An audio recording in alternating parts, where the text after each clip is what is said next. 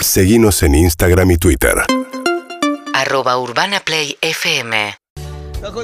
Y podemos aprovechar que ya empieza su sección de sexo y pasión. ¿Qué culpa tiene licencia? Licencia. La Es mina fáctico porque no estabas cantando. Ese es el tema. La mina deconstruida era. Muy feo, no, no, No, no, no, no, se hace, no, seas- mal, no, Evelyn, no, no. feo. Licenciada C, bienvenida. Oh, Muy bien, ¿cómo le va? Yeah. Qué lindas las uñas que tiene hoy, licenciada. Fuego. Un fueguito. No, no, no. Tremendo. Uno se imagina, viste, esas uñas gigantes, pero no. eh, No, en una no. pequeña se puede hacer igual. Claro. Eh, sepan humanas y humanos que pueden dejar mensajes durante esta columna al Bien. 11 6861 1043 con dudas porque el tema que ha traído la licenciada en el día de la fecha es un tema que nos convoca a todos. Exactamente. Tema deseo. Arrancamos. Ah, perfecto. Deseos. Deseo. Pero vamos. tres deseos que pedís en la torta de cumpleaños no. Eh, ah, Bueno, en tu caso capaz que justo sí. ah, pues. Ah, puede ser, sí, puede ser. Deseo tener deseo. Deseo. Pero lo vamos a acotar, como bien hablábamos recién antes de salir. Eh, lo vamos a acotar siempre el deseo desde la parte sexológica. O sea, Perfecto. estamos hablando del deseo sexual. Sí, no el deseo de prosperar en la vida. Deseo garchar, no tres deseos para cuando sopla la velita. Claro. Hay un montón de maneras de definirlo. Eh, ¿no? El deseo es, es ese, ese anhelo, esas ganas, eh, que forma parte de, lo que se te viene a la cabeza, de los pensamientos, de las fantasías, los recuerdos, las imágenes, como todo ese espacio mental, que a mí me gusta resumir el- el- la idea de deseo como un estado de disponibilidad. Bien. Porque, ya. Me dejaste con la disponibilidad. como Claro, es tener, un estado ser gánico. Exactamente. Porque no es solo, y ahí arrancamos ya. Es como que el local está abierto. Claro, porque uno de los principales mitos, y ya arranco con el primero, es esta idea de que el deseo es solo espontáneo. Y esto no es, y esto no es así. Ahí estoy. Ah, ahí está. Ay, me asusté. Me censuraron. Se te fue el deseo. Sí. Sí, ¿Llegamos a a, a decirlo? Leo le molesta mucho que hables de deseo. Sí. Entonces no es solo el deseo espontáneo, sino también es la receptividad. Por eso hablamos de un estado de disponibilidad.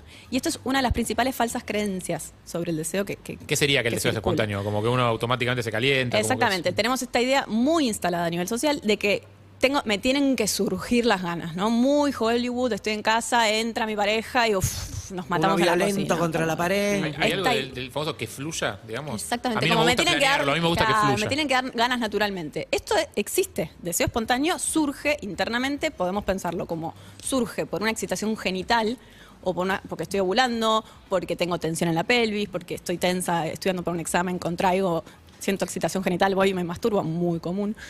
Eh, o sea, como una cuestión orgánica que surge internamente o una cuestión mental.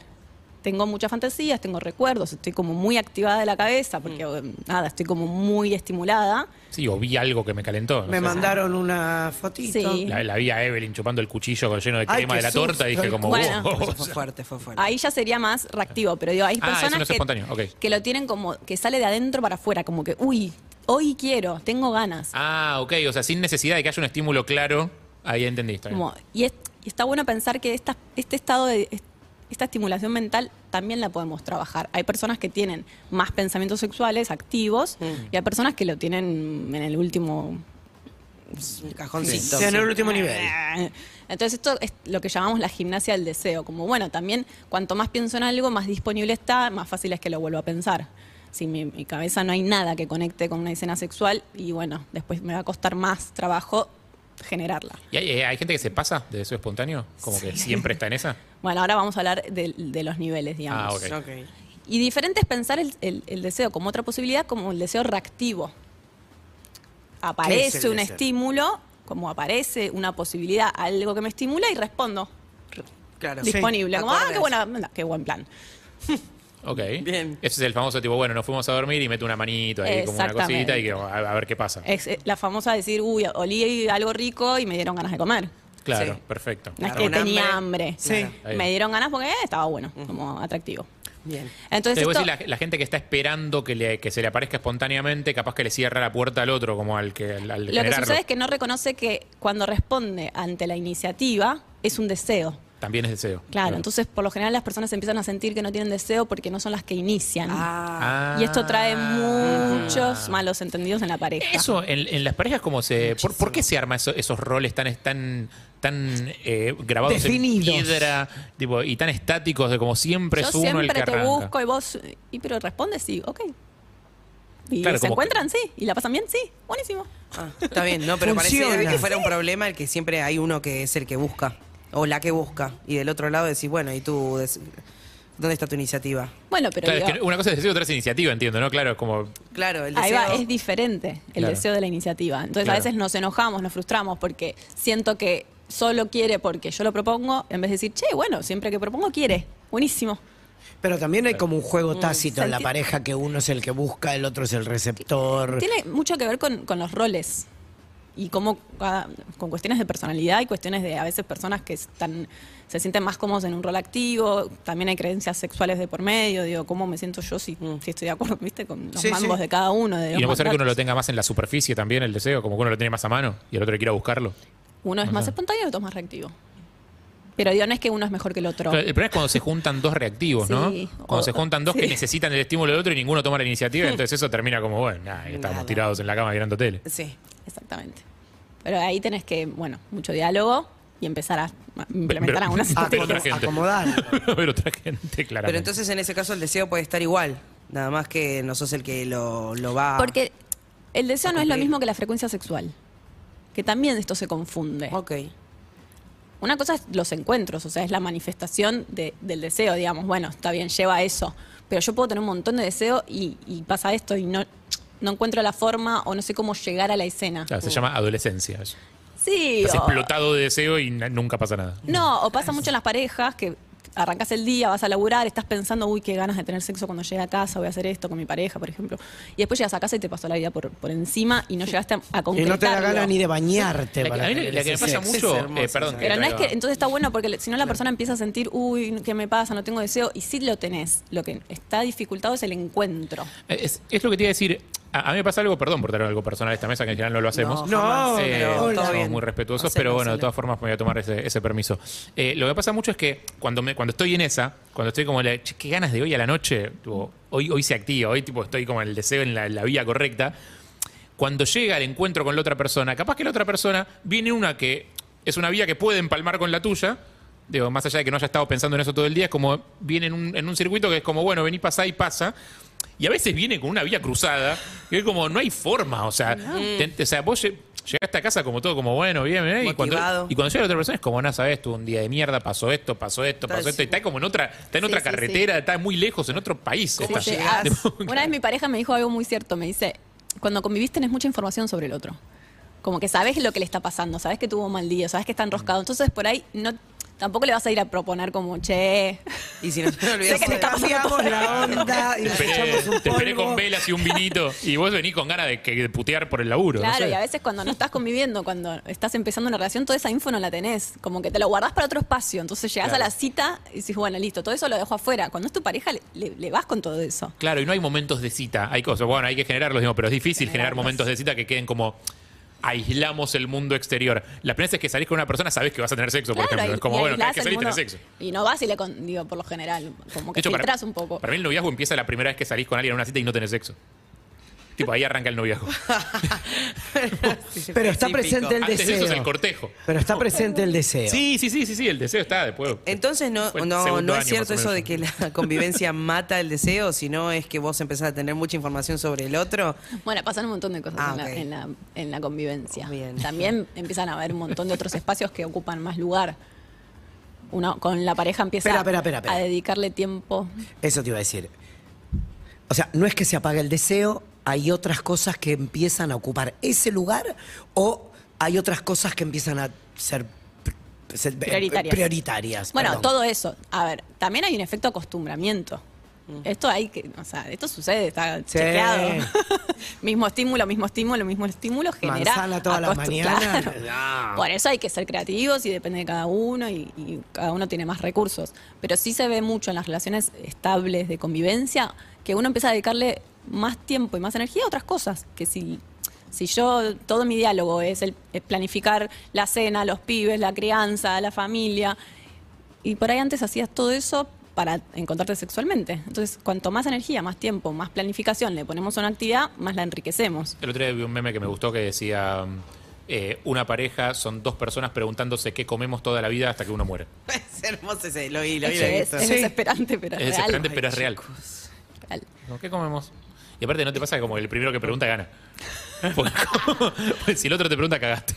Como tenés que decidir. Bueno, imagínate si, si eso lo cambiamos por, che, ¿cuándo, ¿Qué, cómo? qué cogemos? ¿Cómo? Claro. ¿Cómo garchamos? ¿Cómo ¿Qué garchamos? tenés hoy? ganas? ¿Qué hacemos hacemos? hoy? Ah, Ey, dale. ¿Qué implementamos? ¿Qué traemos? ¿Qué, Ey, no es qué- algo ¿Con que qué se jugamos? pregunte. Solamente se habla de.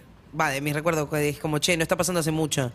Cuando se habla cuando no está sucediendo, pero en realidad no lo planificamos. Como, che, hoy. ¿Qué hacemos hoy? Es que por lo general pasa eso, el sexo se empieza a hablar cuando... ¿Alimentamos la gaviota? ¿Mm? ¿Qué? No, no. no, ¡Dios! qué vas- ¡Qué imagen! Qué ordinaria. Te faltó Minusa para recordar a Andy donde quiera que estés. Ese cóctel allí. ¿Qué? ¿Regamos el malbón? ¿Eh? ¿Enterramos el topo? ¿Cómo? Ay, enterramos No, no, el no, topo. No, no, no. No. Perdón, licenciada, continúe. mal, continúe. Me gusta aparte que hayan formas de nombrarlo también, códigos, Sí. que las parejas tengan códigos. Tac, tac, tac. Pero bueno, hablar del tema. Eh, segundo mito, Sí. que el deseo es un impulso irrefrenable. Mentira.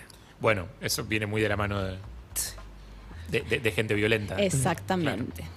Es, un, mi- es una falsa creencia que circula y que justifica un montón de El famoso cuestiones. mira cómo me pones. Exactamente. Que ya no justifica más, gracias a No, Dios. No, no, no, No. por eso... No, pero se sigue usando, creo. ¿eh? Yo- Como, ay, bueno, pero soy así porque... eh, ¿no? que me Está pones como, así, me "Eh, como, no no se sé". puede controlar. Esto no- no- es un- Es como si fuera un animal salvaje. Y no. Y esta es una necesidad básica. Nadie, nadie se No. muere por falta de sexo. El agua es una necesidad básica. Nadie se muere. O sea, no te Exacto. va a pasar nada. Te frustras un toque, pero no pasa nada.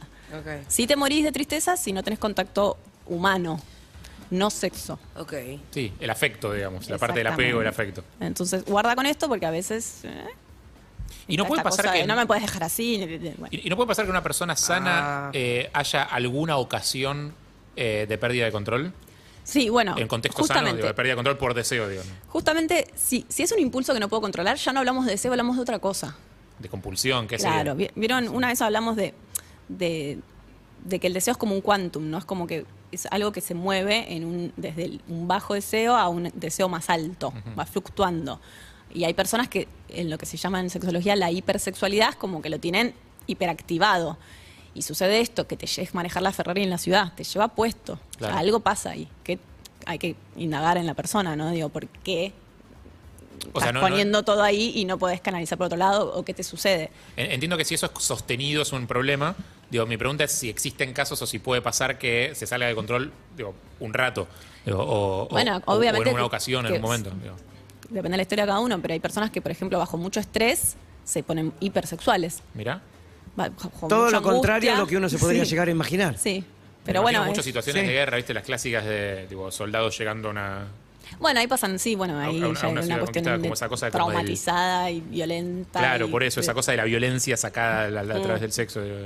Descarga, como, Sí. bueno. Eh, Y para y lo otro que ese, ese hermanito de la pregunta anterior es eh, está como este chiste que yo creo que debe ser bastante real eh, de que cuando estás embargado por el deseo tomas peores decisiones probablemente eh, que pueden ser desde no cuidarte porque estás caliente y porque estás en esa eh, hasta decir que sí a cosas que en realidad quizás no tenías tantas ganas no sé Es que si lo pensamos desde lo que es eh, a nivel orgánico, el, el estado de, de- de enamoramiento calentura genera un efecto como si estuvieses bajo una sustancia. medio narcótico Exactamente, digo, activa neurotransmisores y circuitos neuronales que te lo activa a falopa, básicamente. Claro. Y eso hace que pierdas un poco el y criterio ahí el tema de Chichi Peralta de amor narcótico ¿no? Sí. sí, y el control de los impulsos y la capacidad de racionalizar y tener en cuenta la consecuencia. Y tenemos que ver cómo funciona con el otro, ¿no? Un poco cómo, cómo frenás la situación, llegado el caso. Porque yo lo que me imagino es la historia que contaste el otro día del pezón Uy, sangrante. horrible Eh, un- hace- haces un... Me parece que tiene que ver con lo que estamos es hablando. una historia de búsqueda de dolor que se le fue la mano Ah, ok. ¿Entendés? Un juego sexual con- de una pareja que terminó mal. Entonces, y, y- y en realidad no siquiera era como lo está diciendo vos, sino que funcionaba. lo que se ganó una experiencia se perdió en pezones digo Exacto. Oh, Entonces, ¿cómo funciona ahí también esto? ¿Esto es deseo? ¿Es, ¿Es esto que estamos hablando ahora cuando uno se va al carajo? Se quedaron ¿Querés que- todos- querés que dé más todos detalles de la historia? desnudes. No, no sé qué pasó, no, no tengo info Eh, necesaria. pa- pasó Es que Algo, realmente digo, es una- internamente a esa persona que falló En la una comunicación, relación- fa- algo. No, no, no, pasó en una, No. en una relación consensuada. eh, Claro, sí. Un amigo al que le gusta que lo muerdan un toque se encontró con una persona a la que le gusta morder. Eh, y, y como en el momento de la calentura también eso creo que es bastante biológicamente demostrado como que te baja el dolor, la Sí, sensación de dolor baja. exactamente. O sea, capaz que cosas que te duelen, en la que te dolerían en la Ah, vida habitual, ok. tipo un rasguñón, una cosa así. No, Eh, no hubo una percepción de esa situación Claro, por parte no- de la víctima, la vi- digamos. claro, ponele, el que estaba recibiendo la mordida no, no, no, no pudo eh, hacer un diagnóstico correcto del dolor que estaba Ah, sintiendo. ok, ok, y pedía ok. y pedía y pedía. Ah, y listo. la otra como, bueno, estaba en una y daba. Pero daba, daba. pedía, listo, estamos No, en otro no, no, escenario. la situación listo, fue listo, 100% consensuada y no hay conflicto por ese Listo, lado. listo, listo. Eh, No, no, no no, hay es conflicto. esto. De hecho, ella lo acompañó a la guardia, está como todo re bien. O sea, a ver, re bien dentro de la cagada que fue la situación, estuvo todo bien. Entre ellos, digamos. De ¿Es hecho, creo esto? que se vieron de vuelta. Eh, ¿Es esto que estamos hablando ahora? ¿El ejemplo podría servir? Creo que el ejemplo es una práctica sexual donde hubo pérdida de sensibilidad, básicamente. claro, o sea. mm, O sea, sí, ahí es deseo, pero no, no- Es más el Tiene que ver con la adormecimiento pasión del momento. El adormecimiento del dolor, sí, no sé. O sea, Yo lo que digo de una persona hipersexualizada es, es una más persona pasión que, deseo en ese caso, supongo, sí. Sí, yo también creo que es más pasión. Claro, por eso una persona hipersexualizada está todo el tiempo pensando en eso y, y le dedica 10 horas, 12 horas por día, como... A pensar en eso. Bueno, eso te quería decir, a las ¿cómo prácticas, afecta, cuando se te va de mambo, digamos. ¿Cómo afecta el estar hipersexualizado a tus vínculos no sexuales? Digo, Mm. a tus compañeros de laburo, a la gente con la que te Pero en estamos la hablando vida. de hipersexual. O sea, yo estoy hablando de casi lo que se- sería una adicción al sexo. digo. No hay como un grado previo a eso que igual es gente que está pensando todo el día en el tema, Sí. pero No, sin, llegar, a- sin llegar al grado de adicción. Bueno, a eso te, depende del malestar. Bueno, por eso. Tercer mito. Adelante. Que el, des- que el bajo Perdón. deseo está mal y que el al- alto deseo está bien. Ah, ahí va bien. está bien. Ok. Venía por ahí. Sí, sí. Está bien. No es que, ay, bueno, yo tengo, yo siempre quiero y por eso soy saludable. Y hay que ver hasta dónde, porque si yo siempre quiero y por eso te, te quemo la cabeza y te y traigo un conflicto, No está algo está pasando. Esto de no poder frustrarse, no poder manejarlo, no poder canalizarlo. Entonces, y tampoco el bajo deseo es síntoma de que algo está mal. Digo, siempre tiene que ver con, con la consecuencia que nos trae tanto para sí como para terceros. Claro, Yo siento que hay como la, la metáfora del baile funciona re bien en estas cosas, ¿viste? Es como tiene que ser la música correcta y las dos personas bailando el mismo ritmo. Digo, es muy difícil igual. Si está sonando punk rock, Evelyn está perreando reggaetón y yo estoy bailando un vals, no va a funcionar. digamos. No. Es como... Pasa que el es muy difícil que, que haya sincronicidad en el deseo también. Piensen que es súper variable y único, entonces nos tenemos que poder encontrar. O sea, por eso cada persona tiene que poder frustrarse. Por eso, si yo tengo mucho deseo y no me puedo frustrar y estoy forza, ¿viste? presionando, y no sé si es tan saludable lo que te está sucediendo. Eh, durante muchos años se le echó la culpa, digamos, a las mujeres Ahí del va. bajo deseo. Ahí va, ay, no, me duele bien. la cabeza, ay, no, estoy con la regla, ay, no, los chicos me volvieron locos. ¿Por qué sucedía eso? Y si es cierto que la mujer tiene Bien, una gusta. preponderancia a tener menos deseo que el hombre, que me parece una ridiculez. Bien, gracias. Eh, Y toqué la mesa, Eve. No, Que pero está la- bien porque quieres marcar. que la mujer natural remate. que la mujer naturalmente por ser mujer tenga ba- bajo deseo es un mito Sí. lo que sí es real que la, prole- la disfunción sexual más frecuente es el bajo deseo en la, mu- deseo en la mujer Como, la, como que no se le pare el pito a los hombres, No. ¿sería paralelo? no que no se le pare el pito a los hombres es que la mujer tenga sequedad porque es un trastorno de la excitación Claro, es algo. ¡Apa! Es algo más buen fisiológico, dato. Bien, bien. ahora lo vamos a ver con otro mito también Dale. si llegamos Eh, Eh, está bueno. pero Dice Simonetti que sí. Tranquila, dice Simonetti que llegamos. bien hermoso me perdí igual en qué estábamos Estábamos hablando Bien, de eh, las el mujeres. mito de que No la hay mujer algo- tiene menos deseo que el No hombre. hay algo. Lo que dicen los estudios es que no hay una cuestión. No lo podemos pensar el deseo solo desde lo biológico. Hay un mon- es, es multidimensional, digamos. Mi mirada, sobre todo, es que todas las cuestiones del dolor de cabeza, la cría, o sea, todas las cuestiones sociales que cargan a la mujer son las que impactan en su deseo. Sin la mujer duda. tiene, esto que ya también lo hablamos, tiene más presión sobre su imagen corporal, más tareas, más crianza, eh, poner el cuerpo con los pibes, tiene hormonas. Dar a luz, tiene que se le acomoden las Tiene trauma, tiene depresión, tiene ansiedad. Que Digo, se todo- le cierre la cosa después de la- dar a luz. Si puntuamos negativamente en un montón de factores de salud, El ombligo. Eso impacta nuestro deseo. Claro, sí, sin duda. sin Pero duda. no porque, ay, soy, o sea, soy mujer, es, es, eh, Igual normal a, la- que sí. yo tenga menos deseo que un hombre. Claro. De hecho, hay un montón de hombres con bajo deseo, lleno. Sí. ¿Cuál sería un contexto más eh, sano? Eh, ¿Un deseo estable en, en la intensidad que sea, digamos, como pero que siempre sea una Bien. persona con deseo en el mismo puntaje, digamos, eh, o un deseo como variable y medio caótico. La realidad es que el criterio de salud es que vos te sientas bien con eso. Ok. O sea, si a vos no representa un problema para tu estilo de vida, vamos bien. Vamos bien. Sea como sea. Tengas sexo, pienses en sexo alguna vez de tu vida, o nunca, o jamás, o no te interese, o sea, te Claro, porque definas digo, como asexual, digo. La gente que se acerca a consultar con un sexólogo, en general me imagino que es más por bajo deseo que por alto deseo, ¿no? O sea, no creo que te haya tanta gente Y a consultando, veces, salvo que se vaya de mambo. no, pero- lo que pasa a veces es que consulta a la pareja como, ah, ella no quiere, y en realidad es que la otra persona está hipersexualizada y tienen sexo y la- para la persona no es suficiente. Claro. Eh, nunca. claro, pero el motivo de la Muy consulta común. es el bajo deseo, no el alto. digo. Claro. O sea, no, no consulta a ella porque él quiere siempre, consulta al revés. O sea, el que empuja la consulta, esto lo veo mucho. El- el más es el frustrado, hombre digamos. porque ay, hace algo porque ya no quiere nunca. ¿Y cada cuánto tienen sexo? Tres veces por semana. Y dices, ah, ok. ¿Cuánto es? No. Quiere siempre. O cada 15 días te dice, o cada 15 días, pero bueno, al principio era un montón y la persona siguió presionando, presionando, presionando hasta que la otra persona se hartó. Eh, ¿Tiene el- la consulta por bajo deseo tiene que ver con un mandato del servicio, ¿no? De, de una a otro, por ejemplo. Como de estar. eh, bueno, hoy hablábamos de cuando te casabas, te pedían en los votos como que estés siempre para tu marido. Digo, dentro de todo ese Claro, está escrito en la- el, el texto que leen los jueces de paz, digamos. Exactamente. La realidad es que sí, tu encuentro Tus sexual. obligaciones como esposa. Exacto, O sea, es- eso. Si, si, pen- si Sí. entendemos que el deseo no es un impulso, que el deseo se- parte de la recompensa y la motivación, cuanto más satisfac- satisfactorio sea mi encuentro, más refuerzo mi deseo. Si yo toda la vida desconectada de mi cuerpo, eh, sin información, mantuve relaciones sexuales con otra persona para complacer, eso me va reforzando negativamente, negativamente, negativamente. O no tengo orgasmo, o me duele.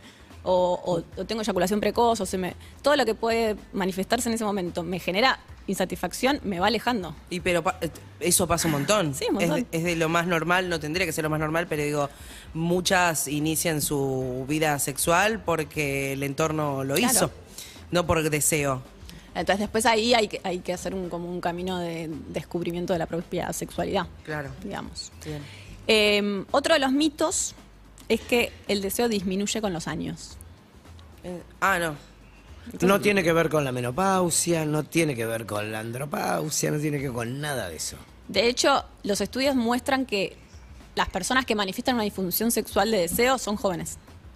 Puede ser Qué loco. porque se presenta más en la juventud o porque de- sos más grande y te importa menos. Pero lo que sabemos dentro... Me, me- me imaginé algo parecido a eso. Como que yo cuando que tenés otro Hay dos problema. teorías. Tenés, tenés otro problema más acuciante, digamos. no Pero sé. por lo general vos vas construyendo tu sexualidad y con la edad vas ganando. O sea, hay un mito muy instalado en la sexualidad que el mejor momento es en la juventud y esto no es real. Con la edad te sentís más cómodo, tenés menos ansiedad, te conoces más, tenés más experiencia, estás más maduro. Digo, se enriquece la, la actividad sexual con los años. Lo que sí sucede a nivel fisiológico que impacta en la respuesta sexual es la pérdida de la vascularización. Entonces hay menos erección y hay menos lubricación. Lubricación. ¿Cómo nos impacta esto en el deseo? El hombre le impacta psicológicamente su autoestima. Claro. Uy, ya no se me para como antes, mm, no tengo tantas ganas, entre comillas, porque lo evito porque me estresa. Claro, mejor no enfrentar. No, la idea de tener que enfrentar una situación de sexo y que no funcione, ¿no? Y en la mujer, ¿cómo le impacta? La mujer con los años me va a doler. Me parece la sequedad, me va a doler, no quiero porque me va a doler.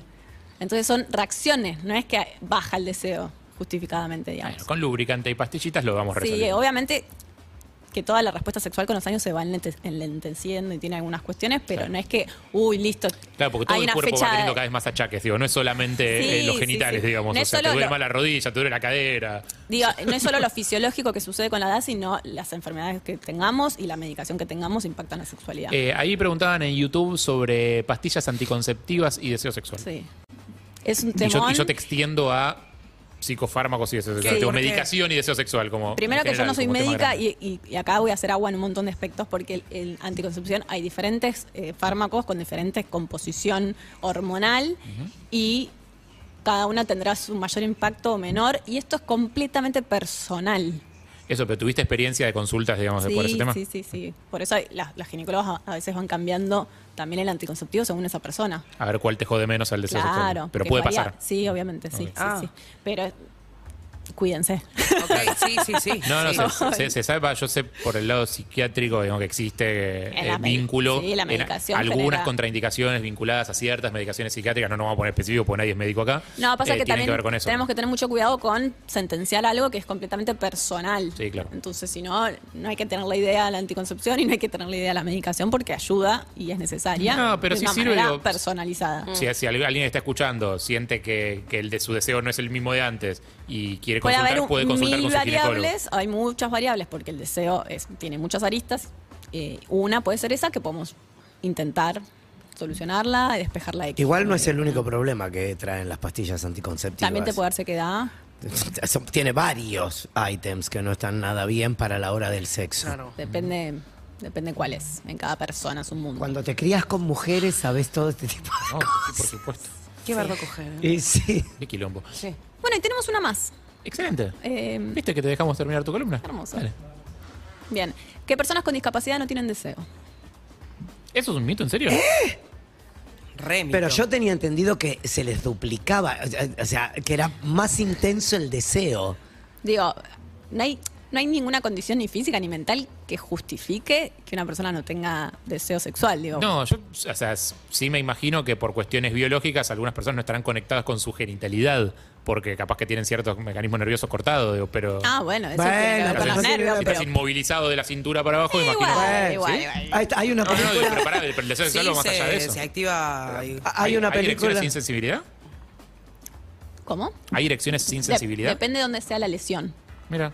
Pero mira, hay una película que fue muy famosa en los años 70 con Jane Fonda y Bridges, creo que era, que era un escándalo la escena porque él era Coming Home, se llamaba. Ah, Regreso sin Gloria Regreso- con eh, John Boyd. Con John Boy, ahí Sí, está. señor, era claro. un rubio, un rubio era. Sí, sí, sí, sí, sí. Eh, y, y Qué hay, hombre. y hay un. hay- él le hace sexo oral y ella se vuelve loca porque descubren entre los dos que el sexo puede seguir siendo normal de esa manera. Lo que quiero decir es que corramos ¿no? esa, Sí. esa Y idea. inmovilizado de la cintura para abajo. sí. Digo, a veces tenemos ese, ese velo que no nos deja ver que la otra persona es un ser sexual. Entonces está bueno, a veces por nada, esta idea niñada, ¿no? Que tenemos de angelical. No, bueno, son personas sexuales y hay que también permitirles que desarrollen ese aspecto de su vida. No, estoy pensando que, que con lo que decías antes del tema de, de la relación de la autoestima con el deseo, que si la autoestima está cascoteada, el deseo también está cascoteado, puede ser que una persona eh, con una discapacidad que, que, que, que, que esa, eh, esa discapacidad le afecta a la autoestima, ve afectado su deseo, pero porque la autoestima está mal, no por la discapacidad. ¿No? O sea, no por algo sí. biológico vinculado a la discapacidad. No, claramente. No, claramente. Como todos, por falta de información, por falta de... Pasa que se les juegan un montón de otras cosas. Falta de intimidad, falta de independencia sobre su cuerpo. ¿Cómo Eso hago? A mí me escriben, ¿sabes? La- tengo un montón de consultas. ¿Cómo hago para tocarme? ¿Cómo hago para masturbarme? Le tengo que pedir a alguien que me compre un juguete, que me lo traiga, que me lo coloque. que... yo, sí, yo sí he qué conocido, yo he- sí he conocido algunos casos de, de padres de amigos, amigas, digamos que uno de los dos de la pareja tiene que atender al otro de una manera casi enfermeril. Digo, y eso Es hace como que el deseo se claro. sufra un poco sí. porque tenés que acompañar a la persona en todos los momentos en los que probablemente no, no, no quieras acompañar a la otra persona. Eh, y, y eso hace que el deseo, me imagino que debe poder recuperarse el deseo, pero debe llevar mucho trabajo también. Sí, por- sí. O por lo menos hablar del tema, no sé, Hablar del tema, problematizarlo. considerar, preguntarle, mantener la intimidad, también con personas eh, que están, me voy de tema, ¿no? Pero digo, lo- pensar e- esta variable, tenerla en cuenta en personas que están internadas, en personas mayores, tienen sexualidad, se quieren tocar, quizás, Sí. de- dale el espacio. Claro, dejarlo tranquilo un rato. Dejarlo tranquilo. Dejar el control de la tele y dejarlo tranquilo un rato. Totalmente. Eh, tenemos algunas consultas que han llegado al 11 6861 1043 3. Hola, hola. eh, tengo una pregunta para la licenciada. ¿Deseo y necesidad es lo mismo? ¿En qué se diferencia? Bueno, un beso a todos, Iris de Mar del Plata. Plata. Buena pregunta. Bueno, La es esto que hablábamos. eh, está esta idea de que, que es una necesidad fisiológica, que no es tan así. Eh, tenés ganas, pero no, no va a suceder nada si no sucede. Claro. Digo, Comer, comer respirar, claro, tomar agua. y- Necesidades. Y querer, ¿no? Y, Dormir, y dormir. relacionarnos, pero no... Como garchar no es una. O sea, está bien, nos hace bien, está No, buenísimo, la pasamos bien, pero no es una necesidad. Digo, me parece que hay que ten- tomarlo con pinzas esa palabra porque se justifican un montón de cosas en pos de eso que no están bien. Que también estaría bueno que en algún momento hables de eso, de lo que justifica la necesidad de tener sexo. Yo eh, una vez compartí en, en redes la cantidad de mensajes, y esto fue a partir también de, de cosas que vienen en consultorio, eh, de relaciones de pareja convivientes donde las mujeres, porque yo lo publiqué porque esto solo lo vi en relaciones heterosexuales con estas condiciones, no lo vi en otra situación, eh, de que es tanto la presión que la persona, la mujer, dentro de su casa no se puede desnudar, no puede dormir eh, sin corpiño, sale de la ducha, se tiene que vestir, no se puede acostar en la cama porque tiene una persona que está constantemente diciéndole de mantener relaciones. Pero Esto ahí hay un- normalizado. Hay un, problema, Sí. Hay un problema Y grave. esto es muy frecuente. Entonces guarda con esto de decir, es una necesidad, es así y... Es que no me puedo contener. Exactamente. Claro.